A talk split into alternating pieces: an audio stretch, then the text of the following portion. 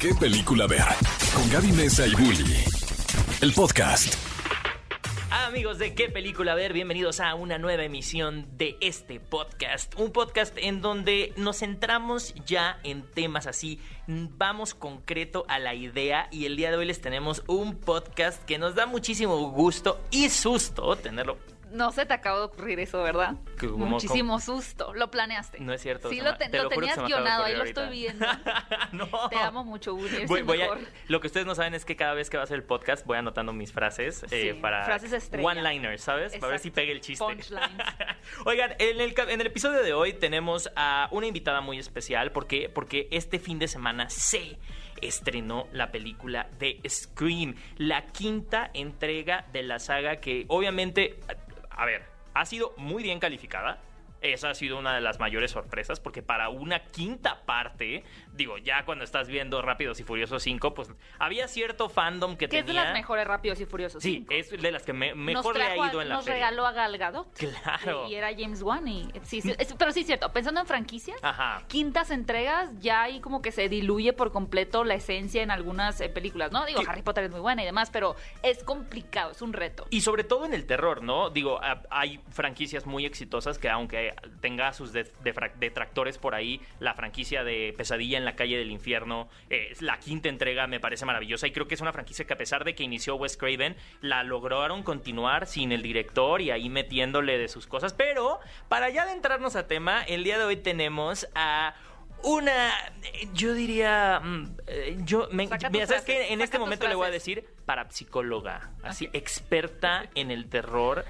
Dan Aguilera, que tiene una cuenta en TikTok que se llama Paranordan, quien nos va a platicar el día de hoy. Vamos a discutir con ella acerca de esta nueva entrega y sobre todo del cine de terror y qué es lo que más le ha gustado de Scream, pero también de todo el género. Dan, ¿cómo estás? ¿Qué onda? ¿Qué onda? Estoy de maravilla. ¿Ustedes qué tal? ¿Cómo, cómo los trata esta, esta realidad omicroniana? Omicroniana. Bien, ahí la llevamos. Estamos muy felices de que, de que nos acompañes. Y fíjate que a mí me llama mucho la atención como en TikTok todo es, digo, hay muchos videos que se viralizan y mucho, mucha audiencia para distintos tipos de contenido, pero el terror definitivamente siempre ha sido algo que, que llama mucho a las masas, ¿no? ¿Desde cuándo, y para que te conozcan un poquito aquí los cinéfilos, desde cuándo empezaste a incursionar como que en este territorio del terror en general y también en TikTok? ¿Cómo descubriste que era un tema como que te apasionaba? Miren, yo me metí a este mundo del terror hace aproximadamente unos 7, 8 años y comencé en un festival de cine de terror aquí en México. Me enamoré completamente, me enamoré del maquillaje artístico y una vez que me encantó el maquillaje artístico, ya cuando veía algo, pues no me daba miedo. Así que le empecé a ver como que un aspecto un poco más artístico y un poco más de, pues ya no me voy a enfo- enfocar en las tripas, ahora me voy a enfocar realmente qué significa esta tripa. Y le agarré El arte de la tripa. Oye, ¿será que, ¿será que uno de esos festivales empieza con M? Sí, empieza No, con M y hablar de termina con mórbido. Claro. Sí, Mórbido. Empieza Es con uno de los festivales más, más, más eh, importantes en, en Ciudad de México. ¿Y cómo, cómo llegaste a este festival? O sea, lo que estoy entendiendo es que eras un espectador promedio, como digo yo, que le gustaba el cine de terror, pero se asustaba. Y con esta invitación, pues lograste ver como desde otro ángulo el arte del terror, ¿no? Todo lo que está por detrás y cómo van construyendo los escenarios, a los monstruos, las caracterizaciones y demás, el maquillaje, para lograr, pues, eh, cautivar una audiencia, ¿no? Totalmente. Yo ya estaba un poco centrada en el maquillaje, me gustaba esa onda. Yo tenía como unos 16, 17 años y de momento llegó Mórbido a Puebla. Yo soy de Puebla y dije, ah, pues esto está padre, vamos a meternos de voluntario. Y me encantó, me llevé increíble con Abraham Castillo, el programador. Ah, increíble, Me Abraham. encantó el trabajo que se realizó ahí y desde ahí pues ya nos solté al festival y ya llevo, ya voy para mi octava edición. De, esto, de hecho este año ya celebramos el festival número 15 y estamos vueltos ahí locos. sí. Yo, yo me, yo me voy a echar en honor al director de este festival, Pablo Guisa, mi padre de la oscuridad, un yeah. Yeah. Qué terroríficos son ustedes, amigos. Entonces después, eh, Dan, te fuiste directamente en TikTok, iniciaste, arrancaste creando este contenido de terror. Mira, como siempre he sido muy apasionada por el tema del terror y la neta, y me gusta hablar y, y- y hablo mucho, llegó la pandemia y dije, pues, ¿qué puedo hacer como para, para transmitir lo que me gusta, transmitir lo que hago y de momento nace como que toda esta idea, todo este concepto de Paranordan y vi que a la gente le gustó y fue como, wow, hay personas que realmente les gusta el terror y que les gusta ver como que un aspecto diferente a lo que estamos acostumbrados, que pues siempre están en las películas de Hollywood o lo que vemos en un cine convencional y lo que sea. Entonces como que mi objetivo siempre con Paranordan ha sido como demostrar que hay más cine del que creemos que existe y que es una joya y sobre todo que también hay cine latinoamericano que está increíble. Hay grandes, hay grandes directores en Latinoamérica de, de, horror y de terror y de, y de, ciencia ficción y creo que también es un género un poco menospreciado, ¿no? El hecho de que hemos tenido grandes películas en los últimos años, no sé, tienes a Ari Aster, ¿no? Que, y tienes a este... Robert Eggers. Sí, y tienes a, con Oz a Jordan Peele, ¿no? O sea, así nuevos creadores y que apenas están rascando esas esferas de poder de Hollywood en donde apenas están diciendo, bueno, pues a lo mejor Oz digo, Get Out puede ganar el Oscar a mejor guion. Bueno, que fue nominada, ah, bueno, que fue mencionada como la mejor, ¿cómo, cómo estuvo? Eh, la, el, mejor uno de los mejores guiones o el mejor guion de este... De la década, ¿era? no, del, bueno, hasta ahora del siglo. Del siglo, ¿verdad? Get Out. Me parece que Get Out, de hecho, fue el ganador de mejor guion adaptado, ¿no? Sí, ah, sí, eso sí, pero justamente hace, pues el año pasado, en 2021... El Guild, eh, la asociación de... de escritores, exactamente, eh, mencionó cuál era la, la mejor película o la mejor, sí, creo que la mejor película de, de todo el siglo y la ganadora era Get, Out, de Jordan Peele. Es que sí, es una joyita, la verdad. y justo es eso, es, es decir, es un género que lo, ahora sí que lo han pateado, lo han, lo han mandado como a un rincón porque se hay. Sí, está un tanto devaluado, como un género menor. Exacto, porque hay esta confusión, obviamente, del, del cine de serie B, ¿no? O sea, la sangre, los órganos ahí tirados y, y, claro, el jumpscare, ¿no? Tanto. Eh, el otro día estaba igual leyendo una información que películas como. Eh, que creo que se llamaba Padre Nuestro, que estrenó hace, hace poquito eh, y, completamente el, terror eh, religioso en México es lo que más vende. O sea, en México estas películas tuvieron mucho más taquilla que en cualquier otro país. O sea, su box office principal fue México. Igual películas como Resident Evil, el box office número 2. ¿Era en México? Era en México. Sí, pues hay, hay mucha audiencia. Y lo que se me hace bien padre, Dan, de, de, lo que nos platicas es que realmente también abras este panorama, ¿no? De, de, no quedarnos atorados solos en los títulos hollywoodenses, sino explorar más. Pero, pero de todas maneras, ahora sí tenemos un título hollywoodense que queremos hablar contigo porque pues finalmente es uno de los que más ha impactado a la cultura popular, que es Scream. Y no es cualquier título, este es de las hollywoodenses que no únicamente fue como que el super boom en Hollywood, sino que también ha sido todo un mundo del slasher y que ha sido impactante hasta para todo el cine independiente que en este momento tenemos. ¿Consideras que fue, eh, Dan, consideras que, que Ghostface fue el último slasher? Que ha existido. No considero que sea el último slasher porque se ha adaptado bastante bien, eh, pero yo creo que sí es de las últimas figuras, del último, de los últimos personajes tan característicos que si tú ves la máscara, a lo mejor no sabes quién es, pero sabes que es un personaje de terror asesino y que te va a dar miedo. No es como ver ahorita a lo mejor alguna otra película de slasher que es muy buena, pero pues son cazadores y es la visión y no tenemos como que este monstruo o este este personaje tan característico que pues no únicamente porque justo el, un poco el, trabajo creativo es a Wes Craven le debemos a Freddy Krueger y le debemos la, máscara de Scream, ¿no? Entonces es el arte de crear una figura que fuera que sea tan icónica que se quede dentro de la cultura popular. Ya últimamente no lo tenemos. Estoy pensando, tal vez las, las últimas máscaras que han sido como muy, pero más o menos memorables, es la primera película de La Purga porque creo que se volvieron como bastante conocidas, sobre todo como este esta imagen que se viralizó más en torno a la película, ¿no? Que aparecen como enfrente de, de la puerta, ¿no? Del visor cuando los personajes están viendo quién está afuera y que aparecen en la cámara con estas máscaras, pero pero finalmente sí habría que pensar, no sé, Dan, si se te viene a la mente como una máscara que haya sido tan icónica en los últimos, no sé, ¿qué serán 10 años? Mira, de los últimos años no, pero algo que se me hace muy, que me llama mucho la atención respecto a este tema de la máscara es cómo es que otras máscaras se han adaptado con el paso de los años. Por ejemplo, Halloween.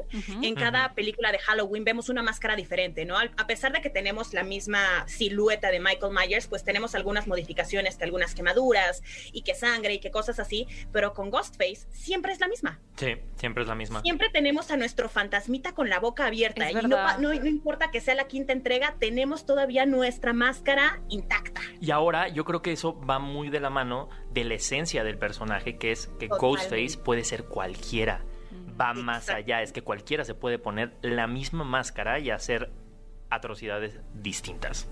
Y creo que eso es lo más perturbador de esta película, ¿no? Porque justamente estaba pensando en, ¿realmente la película de Scream me da miedo? Y la respuesta es sí, o sea, es la película yo creo más, más realista y que realmente te puede mantener alerta, porque como sea, si vemos algún otro personaje, sabemos que nada más hay un Freddy Krueger, sabemos que únicamente hay un Michael Myers, sabemos que nada más hay una Regan, pero de momento acá, pues no puedes confiar en nadie y te das cuenta que realmente los monstruos son las personas que están más cerca de nosotros y a los que realmente tenemos que tenerles miedo.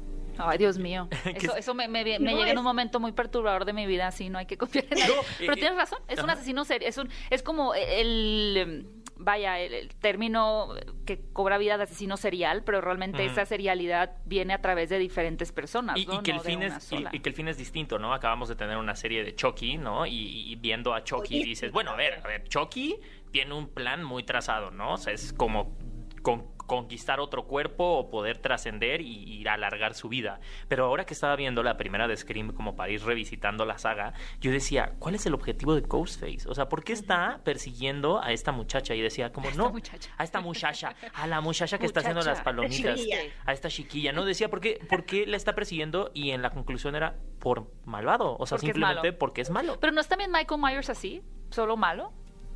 Pero el, el asunto con Michael Myers es que, por ejemplo, tan solo en esta última película de Halloween. Bueno, sin contar esta que siento que la arruinaron. Y están dando tonos, tonos como paranormales, porque están Ajá. diciendo, es que él ya no es humano, entonces ya lo están relacionando. Yo lo siento yo un poquito más como un Jason Ajá, es un que mito. como a un asesino. Pero fíjate Exacto. que con Michael Myers, eh, eh, realmente yo, yo creo que esta parte de que era una entidad, tu- tuve la oportunidad de platicar eh, hace algunos años con, con John Carpenter y me decía, es que lo que es fascinante de Michael Myers es que es como una entidad sobrenatural, ¿no? No es un humano, nadie sabe qué es o quién es. Y, y creo que eso funcionó por muchas películas, hasta a mi parecer y en mi muy personal opinión, hasta esta última donde realmente esa sobrenaturalidad ya es expuesta demasiado extrema, ¿no? En Y donde demasiado la- obvia, ¿no? Exacto, donde la audiencia ya no queda esa incógnita de, uy, ¿será? ¿No será? ¿Sí pudo haber sobrevivido? No, es como que, ok, lo vas a matar y vuelve a vivir, y vuelve a vivir, y vuelve a vivir. Pero sí hay dos diferencias, porque al final Michael Myers lo que representa es- sería como la esencia del mal. Del mal. No tiene una razón para hacer las cosas. En cambio, Ghostface. Ghostface, ajá, Ghostface sí tiene para hacer las cosas, pero no sabemos Y aparte, en la primera película do- son dos. Ajá. Son dos los asesinos. Aparte las razones son bien tontas porque Claro. cuando les preguntan así de, oye, ¿y por qué quieres matarlo? Ah, pues porque es divertido, básicamente. Y hasta un comentario que se echa este vato que dice, mis papás van a estar muy enojados conmigo de que Ajá. descubrieron quién era el asesino. Fue como, literalmente, son chavitos jugando a ser asesinos y desde ahí es que ya cada quien se va tomando una forma más personal, ¿no? Por ejemplo, me acuerdo bien en Scream 4, donde sale Emma Roberts, me Ajá, parece. sí, sí, sí, sí, sí. Creo que ella es la sobrina. Es la No sobrina, es la sobrina de, sobrina. De Sidney Entonces, Prescott. ya Ajá, se está sí. yendo como un lado más personal de, ay, es que toda la atención siempre fue a mi tía y nunca a mí, no sé qué tanto. Entonces, Sí, como que cada vez lo están acercando más. Aparte, pobre Cindy, se va de un lado a otro y no importa dónde. Este mal la está siguiendo. Aparte, creo que cabe mencionar de esta saga que eh, en sí Scream como tal es muy meta. Es muy curioso que Scream demasiado. siempre reconoce su propia existencia dentro del mundo Sí, de como las esta escena en la de primera película, ¿no? Donde dicen, este es el momento en, en donde si yo me voy, algo malo me va a pasar. Y es como justo pasa eso, ¿no? Que, que yo creo que eso también fue una de las razones porque justo revisitando la primera película te das cuenta de que es muy autorreferencial y que es una crítica a las películas de terror. De ahí creo que viene también mucho la confusión eh, de que la gente a veces confunde de verdad Scream con ScaryMovie. O sea, que de verdad Ah, dicen, claro. ah, sí, ya la vi. Y Lo, ah, no, esa era la otra. Esa era la parodia, pero es tan paródica la una. Cuéntanos. Me, está- me he estado echando unos maratones de Scream ahorita para estar fresquecita y cuando estaba viendo Scream 1 de nuevo después de mucho tiempo, no podía dejar de reír. Es que es muy realmente chistosa. Yo también la vi ayer y estaba atacado de risa. Movie. Fue una maravilla, pero por ejemplo, algo que se me hace muy curioso y muy inteligente de eh, Scary Movie es que no únicamente se comió la película 1, también tenemos partes de la película de Scream 2, por ejemplo, esta escena del cine, Ah, claro. Mm, Con Jada Pinkett Smith. Con Brenda, con el personaje de Brenda. universo. Sí, justamente. Es, es una joya. Y Es lo, una- lo hicieron tan bien. Y, y qué chistoso que al final, digo, en este tiempo estamos teniendo como las noticias, digo, siempre eh, relacionamos Scream y venía de la mano el recuerdo de también sé lo que hiciste el verano pasado. A y de ahora me daba mucho miedo. acaba de salir Scream 5 y tenemos la noticia de que cancelan la serie de Sé lo que hicieron el verano pasado. Para mí son las dos coincidencias que dices, ¿qué onda? ¿Los 90 están volviendo? Claro que sí. Oigan, y ustedes, por ejemplo, que tienen más frescas eh, las entregas de Scream, yo tengo más eh, fresca la primera porque la acabo de volver a ver. Y sí me parece una película muy chistosa. A veces no sé qué tan voluntario, a veces es muy voluntario, pero por ejemplo, la, la escena inicial con Drew Barrymore no creo que haya sido voluntario y es muy chistosa. A mí me da mucha risa, como esto está, está muy divertido. Pero conforme fueron avanzando en las entregas, ¿Se volvió más seria No. o tenía todavía esa esencia? No, perdieron toda la seriedad. Hay una escena que a mí me encanta en donde eh, en- inicia con dos, eh, dos, dos mujeres viendo una, una igual la- una película Ah, sí. Y las matan y tú dices ya inició la película y no es Estaban viendo una estaban película, viendo ¿verdad? una película Ah. inspirada en Scream y luego vuelve a pasar lo mismo y estaban viendo otra película inspirada y Es la secuela de la primera película que viste y Dios luego mío. ya esas las matan y ya inició la Sí, película. Sí, sí, intentan todavía producir risa. En ese sentido, ¿qué esperan? eh, que vamos a verla pronto la película. ¿Qué, qué están esperando ustedes de esta quinta entrega? ¿Cuáles son los elementos que tendrían que estar presentes en una película eh, nueva de Scream para que ustedes dijeran, ok, lo hicieron muy bien? ¿Cuál sería tu lista a Krampus, Dan? Mira, algo que se me hace muy diferente de esta película es que primero es la primera de Scream donde ya no vamos a ver a nuestro querido Wes. Y eso va a ser muy diferente porque pues tenemos como este humor tan característico de Wes, pero en cambio tenemos estos dos directores, tenemos a Bettinelli y tenemos a Gillette. Y ellos dos hicieron, por ejemplo, la película de Ready or Not, que no sé si la vieron, Claro. también tiene como que estos tonos súper oscuros, sangrientos y de humor negro. Entonces todavía tengo la esperanza de que esta película llegue a tener como que estos tintes. Evidentemente no va a ser Wes porque pues no es Wes, pero que sí mantenga esta esencia tan característica, porque esto es algo muy especial, sobre todo de un Ghostface. Como no estamos hablando de un asesino realmente en serio, no estamos hablando de un asesino preparado, estamos hablando de un güey con una máscara que se tropieza con una piedra mientras está corriendo, porque así de natural es.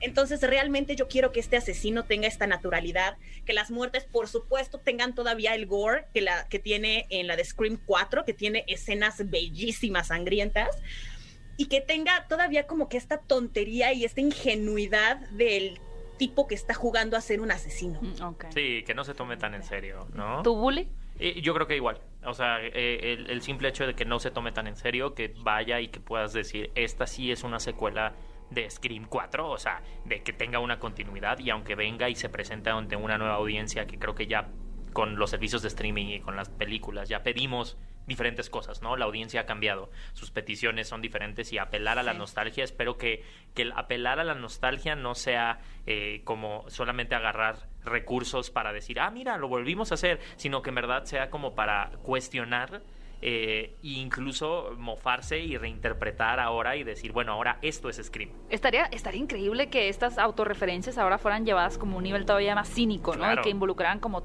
lo que dices, ¿no? Como que estas nuevas plataformas, la nueva conciencia y cómo ha trascendido el, el tema con Scream. Y algo que, eh, algo que también les quisiera preguntar, ¿qué les molestaría que estuviera en la película? Que dijeran, "Mm, no sé por qué hicieron esto, creo que no debieron haberse ido por ahí. Tú, Dan.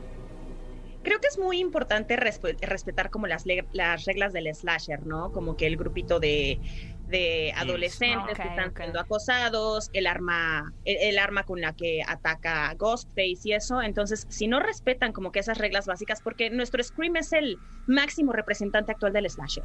Si me quitan esos elementos tan característicos, yo creo que sí voy a aplicar y también me voy a morir ahí en el cine. O sea, eh, un, un, un Ghostface con un rifle, mal, Mal. tache. Claro. No, no, no, por favor, jamás. O sea, Con Ghostface- una metralleta, no. Creo que Ghostface puede usar una pistola hasta que se quita la máscara. O sea, Ghostface tiene un cuchillo, Claro, ¿sabes? ya cuando evoluciona a un Ajá. simple mortal. Claro.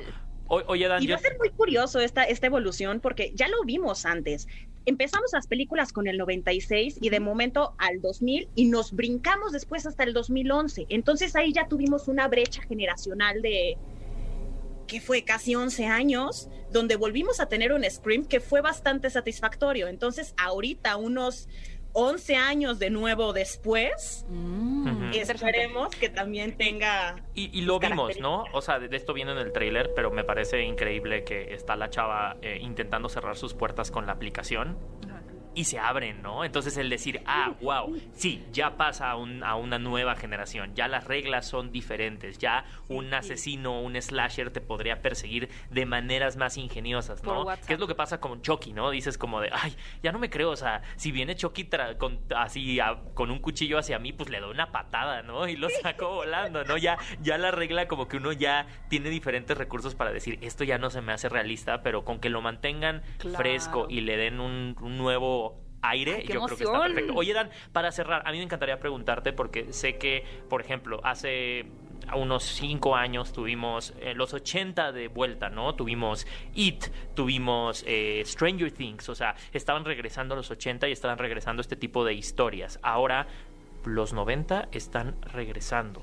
¿Qué, ¿Qué es lo que nos va a dar miedo en los futuros años? ¿Qué tú crees que va a ser como el auge de las nuevas películas de terror? Así como en algún momento, no sé, los zombies se pusieron de moda y era como teníamos The Walking Dead, y O hasta mil los hombres series y lobos en. Ajá. los 20, ¿no? Ajá. ¿Qué, ¿Qué es lo que viene? O sea, ¿qué es lo que nos da miedo hoy? Algo que he notado mucho últimamente en las grandes producciones que se han hecho es que uno sí le están dando amor al cine independiente, por ejemplo con esta película Cordero, que es algo muy diferente y, y le están dando mucha atención a- al género del folk horror. El folk ahorita es lo que nos está reventando. Hay unos, ah, el folk horror para los que no conocen muy bien es el terror rural, que usualmente es como un terror como que alejado de la realidad, que responde más que nada como a, mm, ya sea como a leyendas o costumbres o cosas así de alguna civilización, pueblo o lugar en específico. Por ejemplo, tenemos estas Midsommar, La bruja, ¿no? La bruja. Tenemos bruja. The Lighthouse, ¿no? Sí, También el yo faro creo que entra también. como... Tiene, tiene como que toda esta onda oscura, alejada, que pues el ser La humano tiene miedo a lo desconocido. Y con estas La épocas de tecnología ya conocemos todo. Entonces, ¿qué es lo que nos da miedo? Pues el bosquecito, donde no hay internet. Exacto. Donde, no, donde Oye, no podemos googlear. Te lo juro ¿Cómo que suena mentira, sobrevivir? pero sí es verdad, ¿eh? Porque ya muchas veces como que el hecho de que haya una tecnología a disposición es como, no, hubiera sido muy fácil, pero cuando es como, aquí no hay internet. Y es como, chistoso porque tú decías, ay, lo que nos va a dar miedo es como el exceso de tecnología, ¿no? Como y teníamos series como Black Mirror. Pero la realidad lo superó en dos segundos. Me explico. O sea, la tecnología terminó siendo como, sí, ok, les, nos duró dos años. Ya no nos dan tanto miedo eso porque ya lo que existe hoy, o sea, la tecnología avanza tan rápido que no puede darnos miedo porque de aquí a que salga una película ya pasaron dos años y lo que nos están presentando Ya, ya, ya, es te entendí, obsoleto. se siente obsoleto. Claro. Ok. Están, están cosas cosas muy fáciles, ¿no? Por ejemplo, estás en el, en el bosque y de momento escuchas ruidos. Si tienes internet, googleas, ¿cómo alejar un fantasma de mi casa? Y ya lo haces y ¿Cuál te es el ritual Pero para si no tienes poder- internet, ¿a quién le preguntas? Pero sí me encanta esa pregunta que hiciste, Bully, porque es verdad que, por ejemplo, yo creo que la, y ustedes son los expertos, ¿no? Pero la tendencia en los últimos 20 años, 20 años quizás era más en el territorio de lo, de lo espiritual y lo paranormal, ¿no? Como posesiones demoníacas, entidades, y ahora es ese tema del terror que se está yendo más al folclore, incluso con Candyman, que es, que sí es Claro. urbano, pero que tiene que ver con una leyenda, nuevamente nos, nos eh, habla de hacia dónde está yendo el cine, por lo menos, ¿no? Qué interesante, ¿no? Porque el folclore ya puede vivir en nuestras mismas ciudades, ¿no? Son los, las leyendas, los mitos, cómo lo vamos adaptando. Pues está bien, porque si no, ya creo que se empiezan a perder por lo menos eh, Esas historias. generacionalmente. Ya no somos una, somos generaciones que ya no estamos tanto como heredando esas leyendas a nuestros, este, Ajá. pues no voy a decir hijos porque ni hijos tenemos. No, ¿qué era, qué era lo que el otro día, digo, ya, ya para cerrar, yo creo que nos, ya, ya nuestro productor está así como de, oigan, hagamos entonces segunda parte. Te vamos a llamar para una segunda parte, Dan, porque creo que nos quedamos mí, con a- muchos A mí me sobra boca para hablar de terror, así que con todo gusto, cuando gusten. Pues increíble, in- increíble tenerte de invitada. Muchísimas, muchísimas gracias. ¿Nos podrías recordar cómo te pueden encontrar en TikTok para que se metan en tu mundo paranordan? Por supuesto, yo soy Dan de Paranordan, así me encuentran en todos lados, así que ahí van a encontrar cositas de terror, cositas que les puedan interesar. Y recuerden que todavía hay, hay terror bien chingón en México y hay terror bien chingón, así que no se, no se nos desanimen, no se, no se nos preocupen. Increíble, Yeah. pues ahí lo tienen, cinéfilos, Dan Aguilera, muchas gracias por acompañarnos. Y pues también queremos saber qué les pareció a ustedes la quinta entrega de Scream cuando tengan la oportunidad de verla. Recuerden que pueden escribirnos a través de las redes sociales en Twitter, arrobando a Cinépolis, utilizando el hashtag qué película ver. Y como siempre, les recordamos que nos pueden escuchar en vivo todos los sábados 10 de la mañana en ExaFM. Mi querido Sububuli, ¿cómo te pueden encontrar también en redes sociales? A mí me encuentran como arroba Héctor Trejo y me pueden poner ahí que les da miedo. ¿Qué les da miedo? Los impuestos. El SAT. El SAT. Deberían de hacer una película del terror del SAT. Estará Tú y yo increíble. hay que hacerla. Y si no ahí me pueden encontrar como arroba Gaby Mesa 8. Estaremos leyendo todos sus comentarios. No olviden utilizar el hashtag qué película ver. Y nos escuchamos en un próximo episodio. Esto fue, por supuesto, qué película ver, un podcast de Cinépolis. Ve a Cinépolis y utiliza el hashtag qué película ver. Escúchanos en vivo todos los sábados a las 10 de la mañana en Exa FM 104.9.